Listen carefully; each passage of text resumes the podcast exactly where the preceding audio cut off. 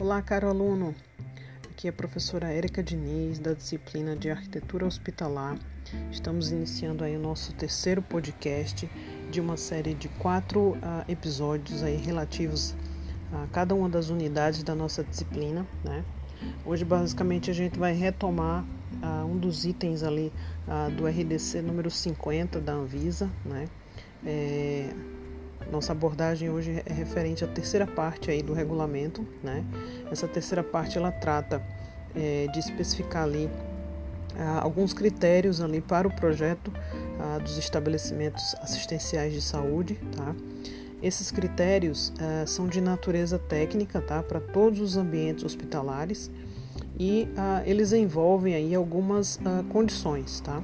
Que seriam é, as circulações externas e internas à, à edificação, né? As condições ambientais de conforto, tá? As condições ambientais de controle da infecção ah, hospitalar nesses ambientes, é, as condições de segurança contra incêndio né, dessa edificação e, por fim, as instalações prediais ordinárias e especiais dessa edificação. Tá? É, apesar de, de, do RDC falar de todos esses critérios né, que, que, devem ser abordados aí no projeto, a gente vai tratar aqui basicamente ah, da parte de circulação e dimensionamento né, e ah, o item ali relativo ao conforto ambiental. Tá? Ah, com relação à, à circulação, né, a circulação envolve aí é, a infraestrutura né, de, de, todo o conjunto de, é, de elementos ou serviços, digamos assim, né, para o funcionamento ah, da, da, do estabelecimento de saúde. Né? E aí, ah, as circulações, o RDC coloca que elas são ah, divididas em, em, dois tipos. Tá? São as circulações é, externas à edificação e aquelas que ficam internamente ali ao, ao estabelecimento de saúde. Né? É, essas circulações elas se relacionam ali com os acessos, né, as entradas e saídas, é, com as áreas de estacionamento, é, com as circulações verticais e com as circulações é, horizontais, tá?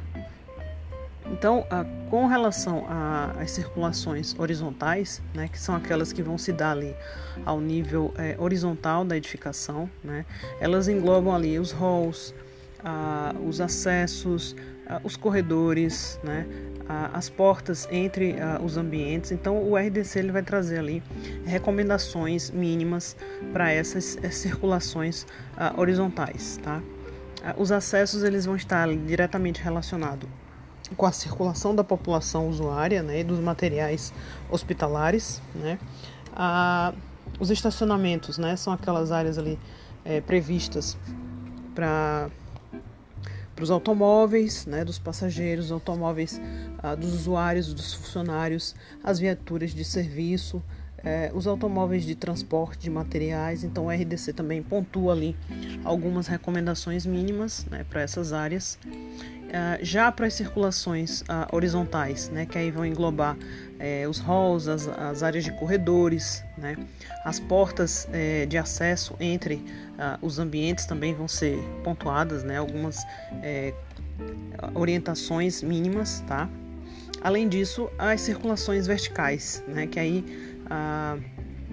a gente vai ter três tipos de circulações verticais principais, né, que podem ser utilizados aí nos estabelecimentos de saúde, que são é, as escadas, né, os, as rampas e uh, os elevadores, né, que as circulações verticais elas vão se dar ali é, entre uh, os pavimentos da edificação. Tá? É importante colocar que o RDC ele traz aí né, é, orientações mínimas com relação a essas circulações. Né? Essas é, orientações elas são é, baseadas, né, elas estão em conformidade com a NBR 9050 da ABNT, né? Essa, essa norma ela vai tratar aí basicamente é, sobre a acessibilidade de um modo geral, né? Essa acessibilidade ela envolve as edificações, envolve é, os mobiliários, os espaços e os equipamentos urbanos, né? E aí, muita gente costuma confundir ou pensar que essa NBR 9050, né, essas recomendações, elas uh, vão focar ali só para as pessoas que têm algum tipo de uh, necessidade especial, né? Uh, os portadores de deficiência física, os portadores de deficiência visual, de deficiência auditiva, né? quando na realidade essa norma ela é muito mais ampla, né? Ela vai envolver também aí, por exemplo, é, pessoas com mobilidade reduzida, né? Como é, pessoas obesas, pessoas idosas, gestantes, né? Pessoas que utilizam algum tipo de andador, né? Então, ela também envolve essas pessoas com mobilidade reduzida.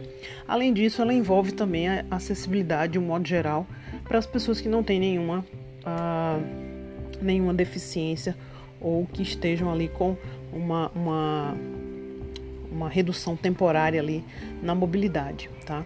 E ah, é importante colocar também que essa norma, né, ela sofreu é, uma, uma atualização no ano passado, né? Ela já teve uma versão de 2004, teve uma versão 2015 e a gente já tem aí a versão mais nova que é a versão de 2020. Então é importante ali consultar a, essa versão mais recente aí para ver o que é que ela pontua né, com relação é, a essas circulações aí que podem ser utilizadas nos estabelecimentos assistenciais de saúde. Tá? Além disso, o RDC vai pontuar para a gente aí, vai colocar né, as questões é, de condição a, ambiental, né, de conforto ambiental. E aí essas condições é, ambientais de conforto, né, elas abrangem duas dimensões, né, uma dimensão endógena e uma dimensão é, exógena. Tá? A dimensão exógena é aquela que considera o edifício em sua finalidade de criar condições é, desejáveis de salubridade, né, através do distanciamento das pessoas das variáveis ambientais é, externas, tá? Já a dimensão exógena, tá? Ela vai observar ali os impactos é, causados pelas construções, né, no meio ambiente externo, alterando ali, seja de forma positiva ou negativa, as suas condições ah, climáticas naturais, tá? Então, a, a condição, a dimensão endógena, né, tudo aquilo que envolve a parte do conforto interno é, da edificação, tá?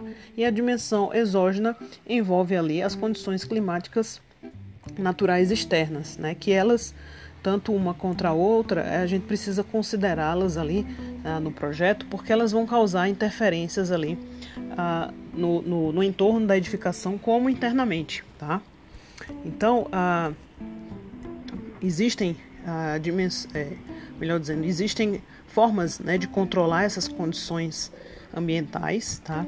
E aí, ah, essas, essas vamos dizer assim, essas formas né, de controle, elas podem se dar ao nível ah, do controle ah, do conforto ah, térmico, né, do conforto lumínico, né, do conforto acústico. Então, o RDC ele vai pontuar cada um desses níveis aí para o conforto ambiental, né? E é importante a gente considerá-los aí para que torne essas edificações é, minimamente ali ah, salubres, né? Mas também ali do ponto de vista da, é, da ergonomia e do conforto ambiental, tá? Então a gente finaliza aqui esse terceiro podcast, né? No quarto podcast a gente uh, vai ver aí um pouco sobre as instalações prediais, tá? E uh, os projetos complementares. Então eu desejo bons estudos para vocês e até o próximo eh, episódio.